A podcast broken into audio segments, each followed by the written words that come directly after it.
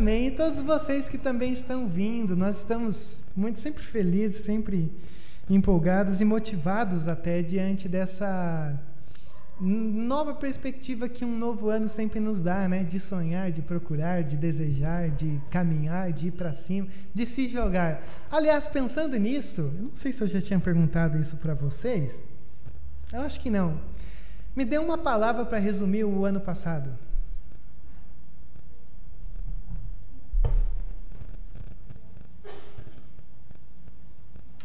Uma palavra. Abençoado. Mas alguém ousa nos dar alguma alguma palavra que poderia definir o ano passado? Reflexivo. Grato, gratidão. Aí é mais do que uma palavra, mas ok, Valtão. Até aqui nos ajudou. O Valtão tem que ser bíblico, né? Ele sempre é um homem de Deus, um homem muito bíblico, muito conhecedor, muita história. Mais alguma palavra? Um ano de busca. É, vocês me ajudaram a 70% do meu sermão dessa noite. Porque quando eu fiquei pensando nesse ano que passou, aliás, esse ano que passou é uma forma de dizer, porque na realidade o ano que está aqui parece que é uma extensão natural das circunstâncias em que envolve o ano passado. Mas eu fiquei pensando nessa semana, até pensando muito naquela matéria né, da revista Time, dizendo que 2020 tem que ser riscado da existência humana porque é um ano que não deu certo. E eu fiquei pensando nisso. O ano de 2020 foi um ano que não deu certo? Para você, você fala assim: não, não deu certo, não. 2020 foi um ano que não poderia ser cancelado. E eu fiquei pensando muito nisso, porque às vezes a gente não pensa muito sobre isso. Mas querendo ou não, a gente vive como se o ano de 2020 não tivesse dado certo, como se tivesse sido desperdiçado, como se a gente não tivesse aprendido, crescido em nenhum aspecto da nossa vida. E aí eu fiquei pensando muito nessa semana sobre essa questão. Vidas que dão certo e vidas que simplesmente parece que não deram certo. E aí eu, tive que voltar, eu, eu, eu amo biografias. Essa biografia eu ainda não li, mas eu tenho esse trecho de um, um missionário chamado John Penton. Esse missionário foi para as Ilhas Canibais é, do Mar do Sul. Eu já algumas vezes já usei ele sobre uma ilustração, mas hoje eu queria ilustrar sobre isso. Porque o John Penton, esse missionário, ele chegou nessa ilha de Tana no dia 5 de novembro de 1858. E no dia 12 de fevereiro de 1859, a sua esposa descobriu que estava grávida, no meio de uma ilha cheia de, eu não sei se hoje é politicamente correto falar selvagens, mas nativos canibais, eu vou assim me referir a eles. E aí, um ano depois, ela dá à luz a um filho, a uma filha chamada Mary. Durante algum tempo, nesse primeiro ano, dentro de uma ilha, em volta de canibais, pregando o evangelho, anunciando o evangelho, sua esposa começa a passar muito mal. Com um bebê recém-nascido, você pode imaginar um pouquinho a tensão que eles viviam. E o que, que aconteceu? Com muitas consequências de uma vida drástica, é quase um Poxa vida, eu ia usar aquela, aquele programa, mas eu acho que ficaria chato falar dele aqui, né? Dos largados e alguma coisa. E aí o que, que acontece? É, largados com Deus nesse caso. Não, largados não, que se Deus está, eles não estão largados, né? Mas alguma coisa do tipo. Mas o que, que acontece? A esposa de Penton vem a falecer. Penton tem um bebê novinho, de meses no seu colo convicto de que o Senhor chamou para que eles estivessem lá, mas agora sem a sua esposa e com um bebê de colo. É, como eu já tenho dito algumas vezes, desgraça pouco é desperdiçar a vida. Depois de algum tempo, de meses, o bebezinho também vem a falecer. O Penton está ali em torno de um ano, numa ilha cheia de canibais, convicto de que Deus o colocou naquele lugar, só que agora sem esposa e sem um bebezinho que acabou de nascer, que era o seu filho. Quando ele escreve no seu diário, ele diz o seguinte: Eu cavei os dois túmulos com as minhas próprias mãos. Atordoado por aquela perda terrível, ao entrar nesse campo de trabalho, a qual o Senhor evidentemente me conduziu, se fosse eu nessa altura, ia falar assim: não, acho que não é para eu estar aqui, não. Mas ele diz: evidentemente o Senhor me conduziu. A minha razão parecia por um momento quase ceder. O Senhor sempre misericordioso me sustentou, e esse lugar tornou-se o meu sagrado e muito frequentado santuário os túmulos da sua esposa e do seu filho recém-nascido. Durante todos os meses e anos seguintes, quando trabalhei para a salvação das ilhas selvagens, em meio às dificuldades, perigos e mortes, Jesus me guardou lá, pois eu devia enlouquecer e morrer ao lado daqueles túmulos solitários. São as palavras explícitas de John Penton. Só que a coisa ainda não acaba por aí. Além de ter viajado para uma ilha deserta, ou uma ilha com canibais, perdendo a esposa, perdendo um filho, a filha, melhor dizendo. Dentro de algum tempo, a perseguição contra ele começa a crescer tamanha, mais tamanha, que ele escreve assim: Os meus inimigos, aqueles que ele pregava, raramente afrouxaram seus projetos odiosos contra a minha vida. Uma vez, quando estava pregando, ou havia um grande número de nativos na minha casa, reunidos na minha casa, um homem furiosamente apressou-se com o seu machado, mas um chefe arrancou uma espada com o qual eu trabalhava e me defendia com habilidade de morte instantânea e me livrou. A vida em tais circunstâncias me levou a apegar mais ainda ao Senhor. Vamos lá, recapitulando. Foi chamado para ser um missionário no meio de uma ilha, com eh, nativos canibais, e perdeu a esposa, perdeu o filho, e aqueles que estão ouvindo a mensagem dele querem matá-lo. Rodrigo, qual é o final da história? Eu sei que se você tivesse aí, e se geralmente você acompanha e gosta de, de ilustrações de lideranças de igreja, que está pregando pastor, pastor é diante de você, geralmente a história sempre termina com uma reviravolta assim, todo mundo se converteu, mas aqui a coisa foi um pouco complicada. Ele ficou quatro anos nessa ilha, até o momento em que ele foi forçado a ir embora correndo sobre um navio missionário que estava lá, e ele foi embora sem ter tido resultado algum. Deixa eu recapitular. Saiu da sua condição confortável, foi para o meio de uma ilha, a esposa morreu, a pequena bebê, sua filha morreu, ah, aqueles que estavam diante dele não o ouviam de uma maneira alguma, ao ponto que ele teve que fugir deles, voltando para casa, sem que nada tivesse acontecido, de uma ilustração que acabaria tudo bem essa história. Pergunta: O ministério de John Penton foi bem sucedido ou foi mal sucedido?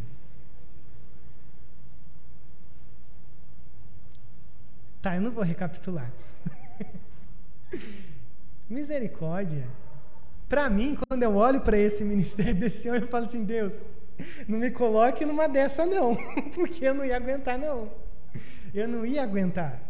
Passar por tudo isso e ainda está dizendo assim: evidentemente o Senhor quer que eu esteja aqui. Ora, Penton, a sua família morreu, ninguém se converteu, você voltou para casa. Para mim, para você, é óbvio.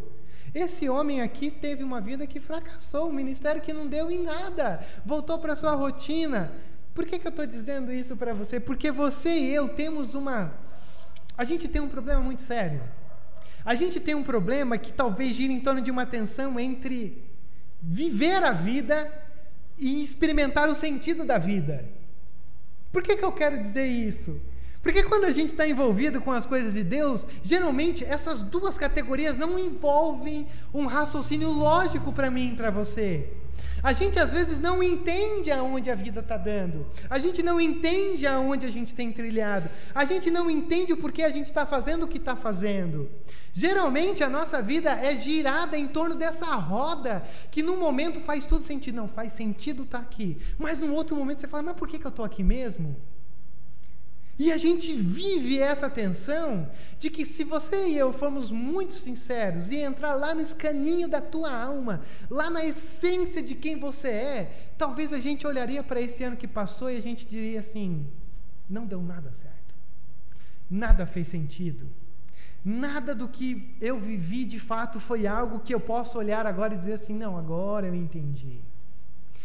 E por que, que eu estou dizendo isso para você? Eu estou dizendo isso para você e talvez no, um, o meu planejamento de, da, da, dos nossos diálogos aqui, ele vai até julho. Porque eu acredito que até julho a vacina venha. Então, para mim, na minha perspectiva, eu acho que esse ano ainda, até julho, a gente vai continuar uma extensão de 2020. E eu preciso que você compreenda junto comigo, porque esse é o meu exercício que eu compartilho com todos vocês, de que talvez as circunstâncias não irão ser tão diferentes de como foi até aqui, assim eu espero que em julho venha a vacina e tal. Mas se as circunstâncias não serão diferentes, talvez a gente precise repensar que alguma coisa tem que ser diferente. E o que precisa talvez ser diferente a partir desse momento que eu quero compartilhar com vocês são os nossos corações a nossa forma de enxergar a vida. Deixar de lado esse foi um sucesso, foi bem sucedido ou não pelo padrão que o nosso mundo põe, pelo padrão que a revista Times fez, e começar a olhar sobre a ótica de um Deus soberano que controla, encaminha e direciona todas as coisas. Por isso que eu quero que você abra comigo aí na sua Bíblia, em Gênesis capítulo 11. Eu quero iniciar com vocês uma jornada sobre a história de Abraão ou Abrão que nós temos ainda aí. Esse homem chamado Abrão, e que mais tarde se tornará Abraão, ele é interessante porque ele vive constantemente essa tensão entre viver e sentido. Muitas vezes Deus vai colocando ele em umas circunstâncias que ele não está entendendo nada. E ele fala, mas por que eu estou aqui mesmo? Aí, num certo momento, Deus fala: Não, você está aqui por causa disso. Ele fala: Ah, beleza, eu estou aqui por causa disso. Mas daqui a pouco ele dá um segundo passo, ele vira uma esquina e ele já está num outro lugar que ele fala: Mas por que, que eu estou aqui mesmo? E o Senhor vem: Você está aqui por causa disso. E eu quero trabalhar justamente essa jornada que você e eu estamos sendo convidados a viver nesse novo ano de 2021. Uma jornada de fé. Uma jornada de dobrar esquinas, de olhar para caminhos às vezes é, é, embaçados e dizer assim: por que, que eu estou aqui mesmo? E a minha oração é: Senhor, por que, que eu estou aqui? O Senhor vem e diz: você está aqui por causa disso.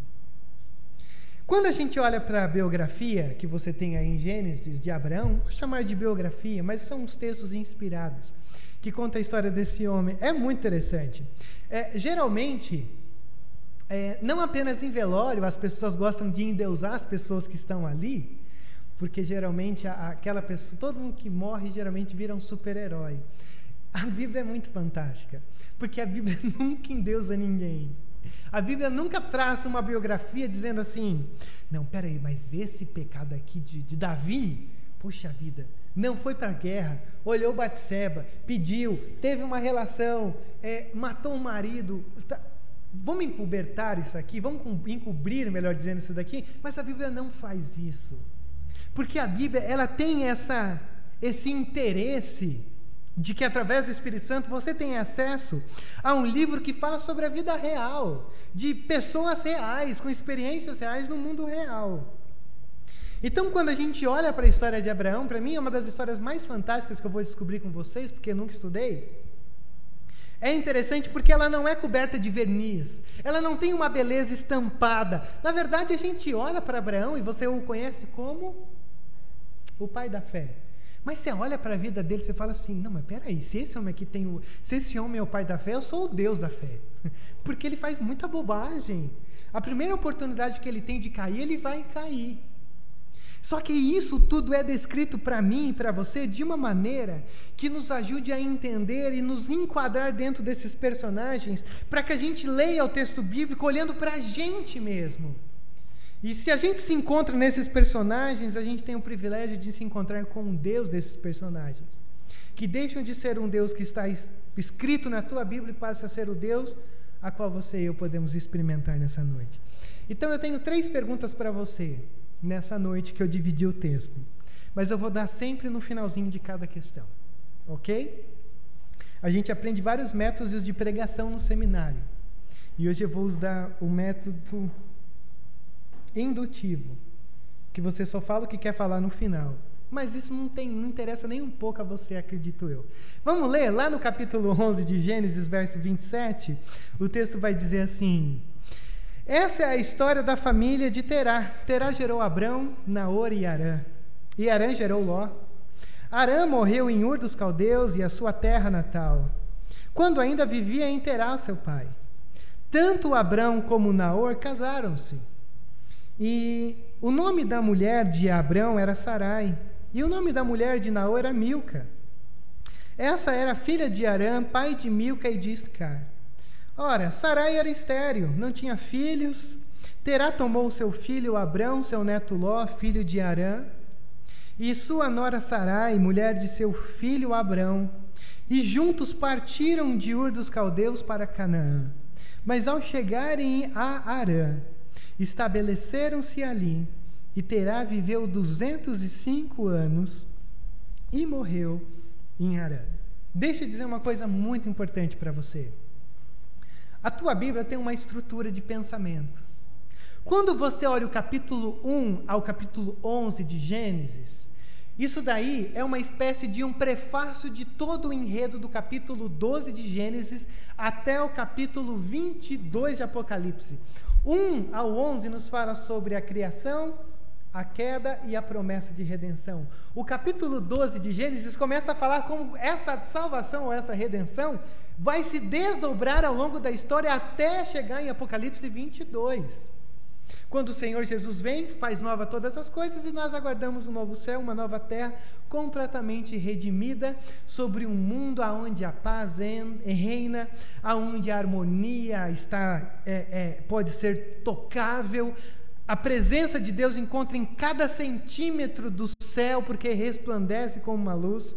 Só que quando a gente olha do 1 ao 11, o capítulo 11 traça a história de uma cidade chamada Babel aonde os homens constroem uma torre para que o nome deles sejam louvados, para que o nome deles sejam engrandecidos. E é interessante, porque logo em seguida, quando você continua lendo o texto, entra no nosso texto e nos fala sobre a família de Abrão. Abrão é esse homem coberto de irmãos, de uma família, de uma esposa, é, de um pai. E o texto está nos dizendo que esse homem, essa família, era uma família que vivia à sombra de Babel. Essa é uma informação importante. Já se sentiu à sombra de Babel? Já se sentiu à sombra de uma cidade corrompida pelos valores dos homens? Já sentiu a necessidade de experimentar a salvação do capítulo 12 para frente? E é dentro desse contexto de, de, da sombra de Babel, da cidade dos homens, da cidade do humanismo, da onde o nosso nome deve ser louvado, que Deus olha do céu, vê um homem chamado Abrão e diz: Você será aquele que dará cor à aliança. Você será aquele que, que sairá da tua terra, que entrará e irá para a terra que eu vou te mostrar. É interessantíssima essa história, sabe por quê? Porque Abraão é chamado num contexto de sombra de Babel. Abraão é chamado por Deus, e quando a gente vai olhando o texto, lá em Juízes, ou desculpa, Josué capítulo 24, é nos dito que tanto o pai como Abraão, eles eram politeístas. Eles adoravam diversos deuses. Eles adoravam as estrelas, eles adoravam a lua, o sol, adoravam tudo que dava para adorar, eles adoravam. E quando o Senhor vem na direção de Abraão, Abraão, ele reconhece essa voz de Deus e ele é alvo da iniciativa de Deus. Ou, ou seja, não há uma diferença alguma entre Abraão e os idólatras que estão ao seu redor. O Moisés, quando está registrando, ele está dizendo: perceba que o mundo é perdido, afundado em trevas, destinado à destruição. Tudo isso que vocês estão olhando e lendo e vendo é a realidade daquele mundo, é um mundo caótico, é um mundo de caos, é um, é um mundo onde o homem quer ser o centro desse mundo.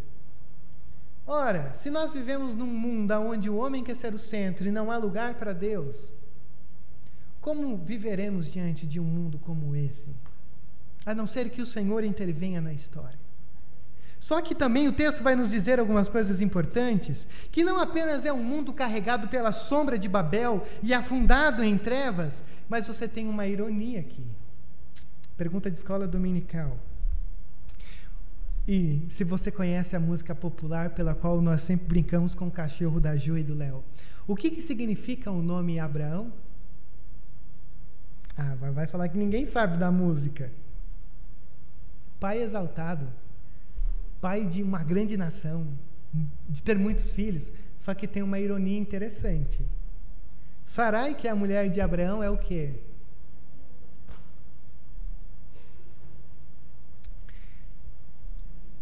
A esterilidade aqui é uma espécie de uma metáfora, e na Bíblia toda, é uma metáfora de uma desesperança porque você não pode gerar vida. Pai exaltado não pode ter filhos e vive numa condição de trevas e caos numa sociedade completamente corrompida. Por que, que eu estou dizendo isso para você? Por que, que isso é importante para mim e para você? E aqui que vem a nossa primeira pergunta. Quais as tuas desculpas contextuais? Quais as tuas desculpas contextuais? Rodrigo, deixa eu dizer uma coisa muito simples para você. O contexto aonde você e eu muitas vezes somos chamados por Deus não é um contexto positivo. Eu, eu acho, sabe uma coisa que eu acho interessante? Geralmente, a gente, como uma igreja presbiteriana e o nosso sistema de eleição, parece que todo mundo tem medo de ser eleito presidente de alguma coisa. Tanto que tem, às vezes tem gente que nem vai, né? Não, nem vou, porque se o pessoal viver lá, fala, vou colocar você para ser presidente da SAV, presidente da, da, da mocidade ou qualquer coisa assim. E eu acho interessante porque quando você conversa com as pessoas, geralmente ninguém se sente preparado para ser presidente de nada. Já percebeu isso? Se eu dissesse para você, você quer ser presidente? Não, não, Rodrigo, não, olha. É, sabe, lá em casa é complicado. É, você não faz ideia, no trabalho eu estou passando por um momento tão difícil. A, a, a, minha família, os meus filhos não gostam de estar na igreja, meu, meu marido, minha esposa, quem quer que seja. Eu acho muito interessante isso. Porque geralmente a gente acha que só pode receber um chamado de Deus quando tudo na nossa casa está maravilhoso. Quando o contexto em que a gente está vivendo sempre é positivo.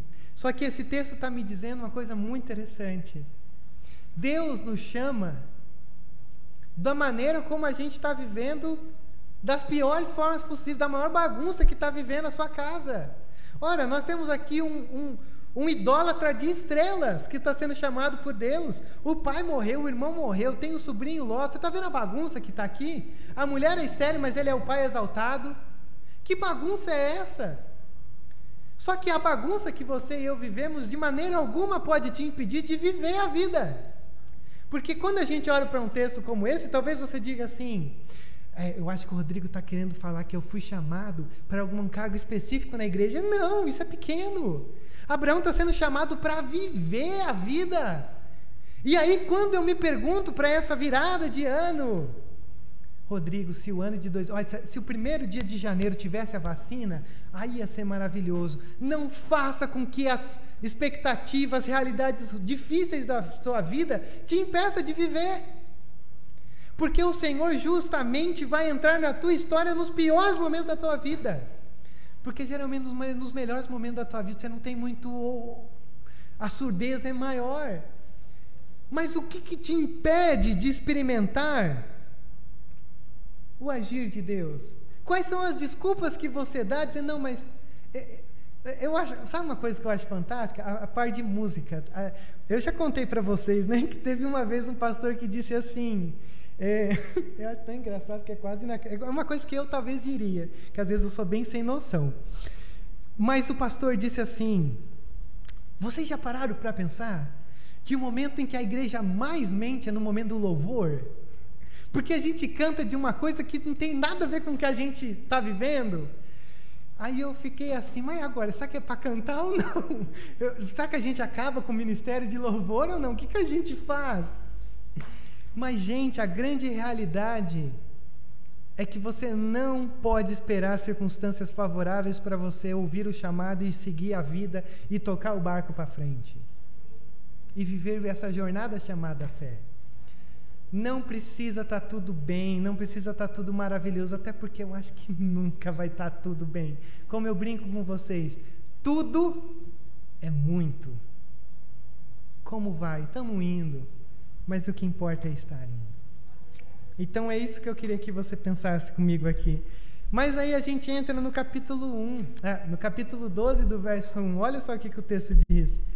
E aí é a nossa segunda pergunta. Quando o Senhor, ou melhor, então o Senhor disse a Abraão: Saia da sua terra, do meio dos seus parentes e da casa de seu pai. Olha só que coisa interessante. Não tem um. É, dá licença, Abraão. É, sim, sou eu, Senhor. É, ó, saia disso tudo aí, abandone tudo isso daí, deixe tudo isso daí e vá para um lugar que eu vou te mostrar. Saia da tua terra. Olha algumas ênfases aqui. Sua terra, seus parentes, casa de seu pai. É uma imagem de, sabe aquela coisa pessoal? Sabe aquela coisa assim do esse é o lugarzinho do meu conforto, o lugarzinho que eu amo estar, aquele lugarzinho assim que a gente é, é, experimenta como a gente se sente, sabe? Aliás, sabe uma das coisas que eu fico mais de coração, de verdade. A gente às vezes vai lendo a história de Paulo e a gente tem muitas coisas que a gente fica assim, caramba, Paulo suportou muita coisa. Sabe o que para mim o que, o que seria mais difícil de suportar não era nem as nem lembro quantas chibatadas ele tomou, porque ele faz questão de colocar o número de chibatadas, né? Acho que ele tomou um, um dois. Para mim, a pior coisa que o apóstolo Paulo sofreu foi nunca ter um, o celular como referência para ir descansar apanhava aqui, ia para lá, pregava lá, ia para cá e tal, a todo momento vivendo como um, um, um, como é que fala? Um nômade. Sem casa, sem referência de lar, sem o meu colchão, minha cama, minhas coisinhas, minha TV. Meu Deus do céu, deixe tudo que você. É um ponto importante que não posso passar despercebido. A primeira estação para você começar a entrar nessa jornada é ter esse encontro pessoal com o Senhor em meio ao teu caos, em meio às circunstâncias em que você vive. Quando a gente olha para esse texto, isso aqui é muito interessante. Porque a gente olha para isso daqui, ora, vamos ser sinceros, uma das coisas que talvez mais cause angústia nesse momento nos nossos corações é que nós odiamos mudança. A não ser que você seja um ponto fora da curva. Mas geralmente a gente não gosta de grandes mudanças. Porque por mais que a gente seja brasileiro e bem complicadinho, mas a gente ainda existe um planejamento. Ainda existe uma uh, ficarei até aqui, farei isso, farei aquilo. E quando a gente olha para esse texto, Abraão tem 75 anos. Tá certo que o pai viveu até 200 e pouco, né? Mas com 75 anos de idade, Deus está dizendo assim, ó, revira a volta de tudo que você conhece, abandona tudo que você tem e entra para um recomeço. Consegue entrar na pele de Abraão e entender o que o Senhor está dizendo aqui? E você já parou para perceber que em nenhum momento o Senhor falou para onde ele iria? Olha o texto. Saia da terra, da sua terra, do meio dos seus parentes, da casa de seu pai, e vá para a terra que eu lhe mostrarei. Ele nem disse, ó, sabe quando você liga o seu GPS, Abraão? E aí diz, você tem aquela parte assim, tal, tal, assim, é lá que você vai. Não, vá e eu vou te mostrar aonde é até. Mas peraí, para onde eu vou? Para que lugar? Para que direção? Não, Abraão, não interessa. Vá para onde eu estou te mostrando. Consegue perceber porque ele já começa como sendo o pai da fé?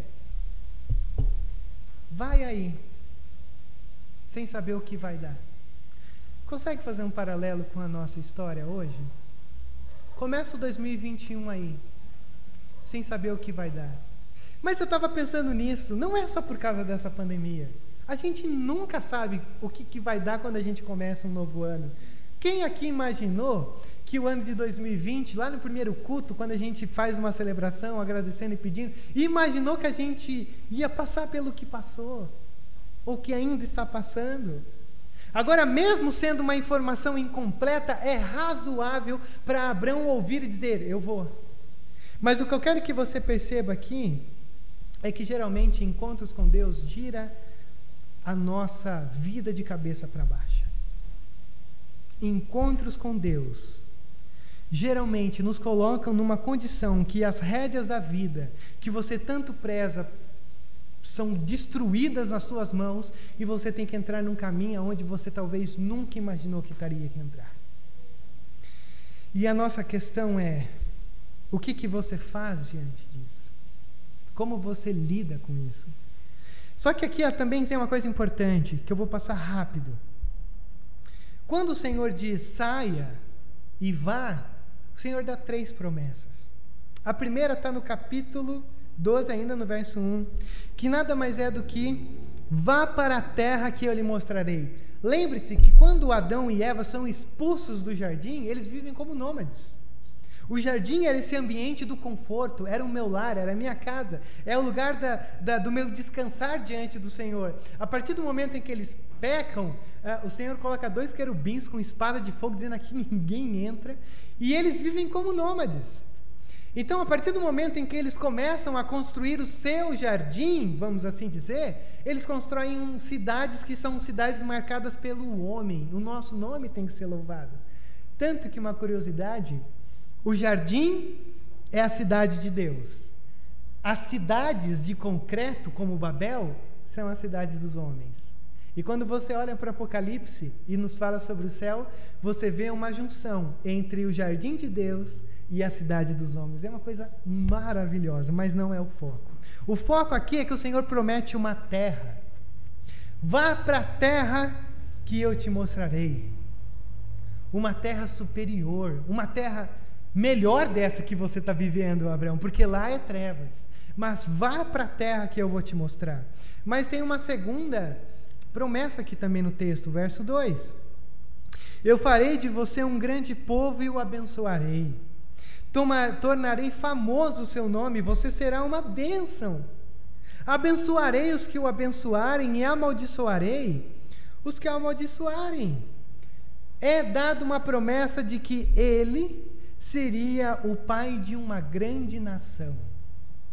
Pergunta: a mulher dele pode gerar filhos? Ainda não. Vai poder gerar rápido? Vai demorar muito. Tanto que nesse muito você vai ver um monte de bobagem que esse homem e essa mulher farão para tentar dar um jeitinho brasileiro para que a promessa de Deus se concretize. Mas ele será o pai de uma grande nação. Mas também a terceira promessa é: por meio de você, todos os povos da terra serão abençoados. Ou seja, você será um homem abençoador. Aonde quer que você esteja, você vai abençoar. Aonde quer que você esteja dentro dessa jornada, quem te abençoar vai ser abençoado, quem te amaldiçoar vai ser amaldiçoado, porque você vai ser uma bênção, Abraão. Quando eu olho para tudo isso, a nossa segunda pergunta, que você não pode perder o foco, é: quando eu olho para essas promessas de Deus, quando eu olho para o desafio de sair do conforto, do, do, do comum, da rotina, do conhecido para uma terra desconhecida, para um lugar onde eu não sei o que vai dar, da onde Deus fazendo promessas que eu não consigo entender. A segunda pergunta que eu faço para você é: quais são as tuas promessas vazias? Por quê? Porque a gente tem promessas que a gente faz para a gente mesmo. Quando eu fizer isso, aquilo, tiver aquilo, conquistar aquilo, aquilo, aquilo, e, e não, é, farei isso para chegar lá. E isso não é errado de maneira alguma. Mas eu acho que vale a pena entrar nessa jornada de peregrinação para sermos homens e mulheres da fé, porque as promessas de Deus nos colocam num patamar muito maior do que você e eu poderíamos conquistar pelas nossas próprias mãos. Então, as promessas que Deus tem para mim e para você são incomparáveis com as conquistas que você pode querer dar para você mesmo. Então, o meu desafio nesse segundo ponto é: olhe, Deus tem muito mais coisa para você do que você mesmo acha que tem para si, ou que as tuas mãos podem conquistar. Porque nós estamos diante de um Deus que diz: vá, Senhor, mas eu não tenho certeza, mas não, não importa, não precisa ter certeza, o que importa é você ir. Porque eu, tenho, porque eu sei que o que acontecerá, como será, do que você irá desfrutar é muito maior do aquilo que você acha que poderia desfrutar pela sua própria força. Mas a terceira dobradiça, a terceira pergunta que eu tenho para você, está a partir do verso 4. Olha só. Partiu Abrão, como lhe ordenara o Senhor, e Ló foi com ele. E Abrão tinha 75 anos quando saiu de Arã. Levou a sua mulher Sarai e seu, seu sobrinho Ló. Aqui a gente tem um problema, só uma nota que talvez. Não, lá na frente eu vou falar sobre isso. Mas quando a gente traduz e levou a sua mulher Sarai e seu sobrinho Ló, você tem uma palavra aqui que ela pode ser traduzida como e levou o seu sobrinho Ló ou mas levou o seu sobrinho Ló. Por quê? Porque o Senhor disse o quê? Saia da tua terra e da tua parentela. Era quase um pega a tua mulher e vaza. Saia. Se atire. Mas Abraão levou Ló. Ou Abraão levou seu sobrinho Ló. Por que, que eu estou dizendo isso? Porque lá na frente, quando dá um problema de terras, algumas pessoas dizem é porque, porque ele obedeceu desobedecendo. E talvez cabe uma coisa para mim para você embora seja algo que vai depender de quem vai falar desse texto para você. Mas é interessantíssimo, porque a gente obedece, mas geralmente até a nossa obediência não é perfeita.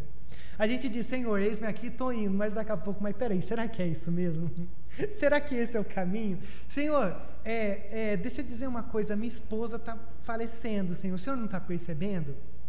E a esposa falece, Senhor, o meu bebezinho está falecendo, o Senhor não está percebendo? E o bebê falece. Senhor, ninguém está se convertendo, eles estão tentando me matar, o Senhor não está percebendo? E aí volta para a terra, fugido, sem família, sem ninguém, dizendo: e agora? Consegue perceber como é muitas vezes é fácil a gente dar aquele salto na fé que a gente diz: Senhor, eis-me aqui. Mas tem uma bagagem aqui esperando, que se qualquer coisa der errado aqui, está garantido lá. É quase como se Abraão chegasse e dissesse assim: Olha, o pai dele havia morrido, aliás, né? é, é, o irmão também. É como se Abraão dissesse assim: ó, minha família, eu estou indo porque eu ouvi um chamado divino, mas guarda a minha casa aí, o meu quartinho aí, porque qualquer coisa eu volto. Essa muitas vezes é a nossa obediência. A gente se joga se desjogando. A gente vai não indo. A gente experimenta, mas não se lança. Porque tem que ter muita coragem para se lançar, dizendo: Senhor, eu vou te obedecer. E o que, que o texto diz?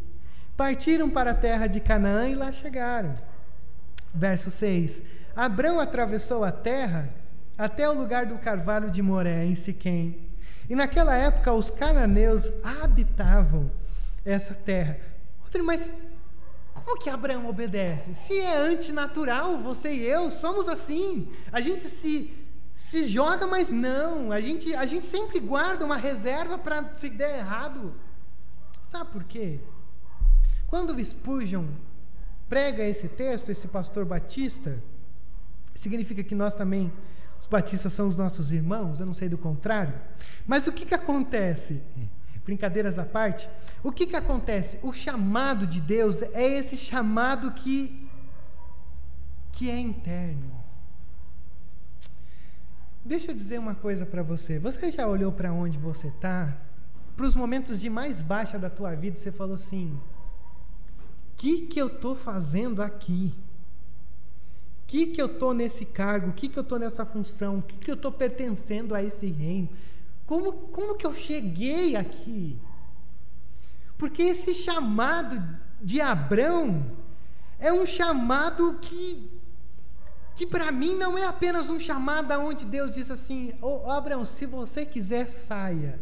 Para mim é um Deus que diz sai, mas já vai colocando numa espada no coração de Abraão, dizendo: você vai sair. É aquilo que a gente chama de um chamado eficaz, de um Deus que não dá uma, uma possibilidade, mas um Deus que vem arrebentando, passando com o trator em cima da gente, dizendo assim: você vai ser o que eu quero que você seja. É aquele tipo de Deus que o, que o Jesus disse para Nicodemos: o vento sopra onde quer. É inevitável, você não consegue controlar, você não consegue pecar, você só consegue ir. Você só consegue ir. E é aquilo que o apóstolo Paulo diz em Efésios capítulo 3: Acorde, desperte tu que dormes, levante-se dos mortos, ouça a voz do Senhor. Porque esse é um chamado de Deus. Rodrigo, não, já teve um momento em que eu ouvi o chamado de Deus e aí foi o dia da minha conversão maravilhoso. Se você teve uma experiência supernatural ou sobrenatural, eu fico tão feliz com isso, a gente começa a abrir até os cultos para dar um testemunho sobre isso. Mas você percebeu a sequidão desse convite, desse chamado de Abraão? Parece que foi até uma coisa correndo. Que eu tô com o microfone para, eu não posso me locomover aqui. Mas sai da tua terra e vai para a terra que eu te mostrarei. Senhor, mas como assim? Só isso. Por que, que eu digo isso? Porque quando a gente olha para isso, é tão fantástico esse tipo de chamado de Deus. Porque geralmente, talvez você esteja ouvindo a minha voz e ouvindo esse sermão e lendo a Bíblia, olhando e tudo mais, mas talvez você não esteja se sentindo recebendo esse chamado de Deus. Talvez se eu dissesse assim, Du, vou usar você como exemplo.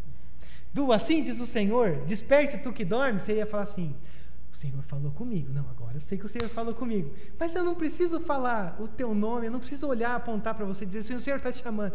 A pregação da palavra está sendo dada aqui para você. Desperte tu que dormes e acorde, levante e vai viver. Vai viver para a glória de Deus, porque o Senhor está te chamando nesse exato momento para sair da luz de Babel e começar a peregrinar pelo caminho da fé. Não precisa ter um reboliço, não precisa nem da equipe de louvor colocar o pad ali para ficar o fundinho e tal. Não precisa de nada disso. O que a gente precisa nessa noite é de um Espírito Santo que vem e sopre sobre nós o seu sopro, sopro, reunidos nesse ajuntamento, quebrando vontades, desejos e fazendo com que a gente seja aquilo que nós precisamos ser. Experimentarmos uma jornada de fé para sermos homens e mulheres de fé e quando a gente olha para tudo isso, é fantástico. Um Jesus que olha para os discípulos e diz: Venha, para de pescar e vem comigo. Coletor de imposto, vem. Não precisa fazer coisa grande. É só o Espírito Santo vir e soprar sobre nós. E é por isso que, que Abraão obedece porque é um chamado que brota de dentro para fora. Não é no emocional, não é por alguma coisa assim. A gente não é contra, obviamente, qualquer tipo de, de intenção, de conversão, de tal. Mas é simples. E ele obedece e ele vai, atravessou até o lugar do carvalho de Moré, em Siquém. E aí o texto vai nos dizer no verso de número 7: E o Senhor apareceu a Abraão e disse: a sua descendência eu darei essa terra. Abraão construiu ali um altar dedicado ao Senhor que lhe havia aparecido. O Carvalho de Moré, esse lugar onde Abraão está, era o centro de adoração cananeu da época. O Abraão está sendo ousado ele está peregrinando, ele está andando, né, ele está nessa jornada, ele chega num lugar, no, no, no quintal da adoração cananeia, e ele planta uma, planta uma, uma bandeira do Evangelho dizendo: Essa terra é do Senhor. Esse lugar é do Senhor. Já parou para pensar nisso? Quais são os lugares que vivem sobre a sombra da idolatria, da perversidade, do obscuro, do perverso que a bandeira do Evangelho e da graça de Deus tem que ser plantada. Às vezes é só no teu casamento, na tua família, no teu trabalho, nos lugares obscuros, é, permeados por essa realidade de centros de adoração do ser humano e aí o Abraão já chega plantando a, a, a, bandeira do Evangelho, dizendo: esse lugar é do Senhor, construindo um memorial. Mas não só isso, olha como o texto termina. E dali prosseguiu em direção às colinas a leste de Betel, onde armou o acampamento, tendo Betel a oeste e Ai a leste. Construiu ali um altar dedicado ao Senhor, invocou o nome do Senhor. Depois Abraão partiu e prosseguiu em direção ao Negueb. Aonde quer que Abraão para, ele constrói um altar. Um memorial. Para quê? Para saber a quem eu estou servindo. Eu vou dizer para mim, nesse exato momento, a única, o único argumento que eu tenho, nesse momento, da importância de um culto de domingo à noite, de nós estarmos reunidos aqui, é porque isso daqui é um memorial de que nós temos um Deus que a todo momento cuida de nós. E é interessantíssimo, não é uma lei, não é uma doutrina, não é uma regra. Mas quanto mais distante nós estivermos desse ambiente, geralmente menos memoriais nós construiremos de que a presença do Senhor está conosco. Mas uma coisa que é interessante, importante de ver e notar nesse texto, é que Abraão não faz ideia do que está fazendo. O Senhor diz: Vai para a terra que eu vou te mostrar. E aí você viu que ele fez o quê? É, vai na direção das colinas de, de, a leste de Betel, tendo Betel a oeste, aí a leste, construiu um altar, prosseguiu para Negueb. Abraão não faz ideia do que está acontecendo. E eu acho que essa pode ser uma grande questão importante para mim e para você. Porque a gente também talvez faça uma ideia, mas não faça a ideia do que vai ou que nos espera esse novo ano. Só que essa é a minha terceira pergunta para você. Mesmo não sabendo para onde ir, a grande questão é: quais são as tuas barreiras que te impedem de ir na direção que o Senhor está te convidando a ir? O que te impede de obedecê-lo? Mesmo que de uma maneira imperfeita. Rodrigo, você não faz ideia. Eu faço porque Abraão é um exemplo perfeito de que a fé tem muito mais a ver com eu continuo indo do que acertos. A fé tem muito mais a ver com eu vou indo mesmo quando nada faz sentido. A fé tem a ver com aquilo que a gente muitas vezes diz que não deu certo. E a fé olha para a gente e diz assim: mas continue indo, mesmo quando nada faz sentido. Quando eu olhei para esse texto nessa semana, nessa semana, eu acho que você pode concordar comigo. Quando você sabe o que Deus quer que você faça, obedecer o chamado de Deus não é complicado. Pode ser difícil, mas não complicado. Porque a nossa questão é o quão dispostos nós estamos de entender esse chamado, de sair das nossas sombras de Babel, de deixar as desculpas do nosso contexto de lado e dizer: Senhor, estou indo. Ou quais são as promessas vazias que a gente se engana como se elas fossem superiores ao que o Senhor nos diz. E em último lugar, o que te impede de verdadeiramente se jogar nessa jornada e experimentar o que é viver pela fé. Sem verniz, sem partes da tua história rasgada, porque tudo que você vive, da maneira como você vive, as bobagens, tudo, tudo, tudo, estão contribuindo para que você seja um homem e uma mulher de fé. E tudo isso só pode ser experimentado, só pode ser experimentado por mim e por você. Porque você e eu estamos sendo, sendo convidados a sermos peregrinos, a entrarmos nessa jornada, a entrarmos nesse caminho. E aí, uma coisa fantástica para a gente partir para a ceia: que quando a gente olha para tudo isso, foi Jesus que disse que era o caminho, a verdade e a vida. Por isso, o grande foco dessa história não é nem Abraão. O grande foco dessa história é o que Cristo conquistou na cruz, vindo na nossa direção, ele experimentando a Babel, ele experimentando o pecado, ele sendo crucificado numa cruz, para que hoje você e eu não tivéssemos uma vidinha, não. Uma vidinha mais ou menos, na média. Uma vidinha como de Abraão, mas para que hoje nós tivéssemos uma vida e uma vida em abundância. Vamos orar sobre isso? Vamos pedir que o Senhor intervenha? Que o Senhor faça com que essas palavras não sejam apenas palavras, mas que tragam esperança sobre o lugar onde nós estamos. A sombra de Babel, os memoriais de esperança de o Senhor, que tudo isso seja metáforas da nossa caminhada e a nossa jornada com Deus. Vamos orar? Eu vou dar alguns minutinhos para você orar. A gente está sem o piano para tocar uma canção, mas o silêncio também é um ótimo momento para nós olharmos para si, para onde nós estamos, qual tem sido o nosso caminho, para a gente se reavaliar e encontrar a esperança da graça de Cristo.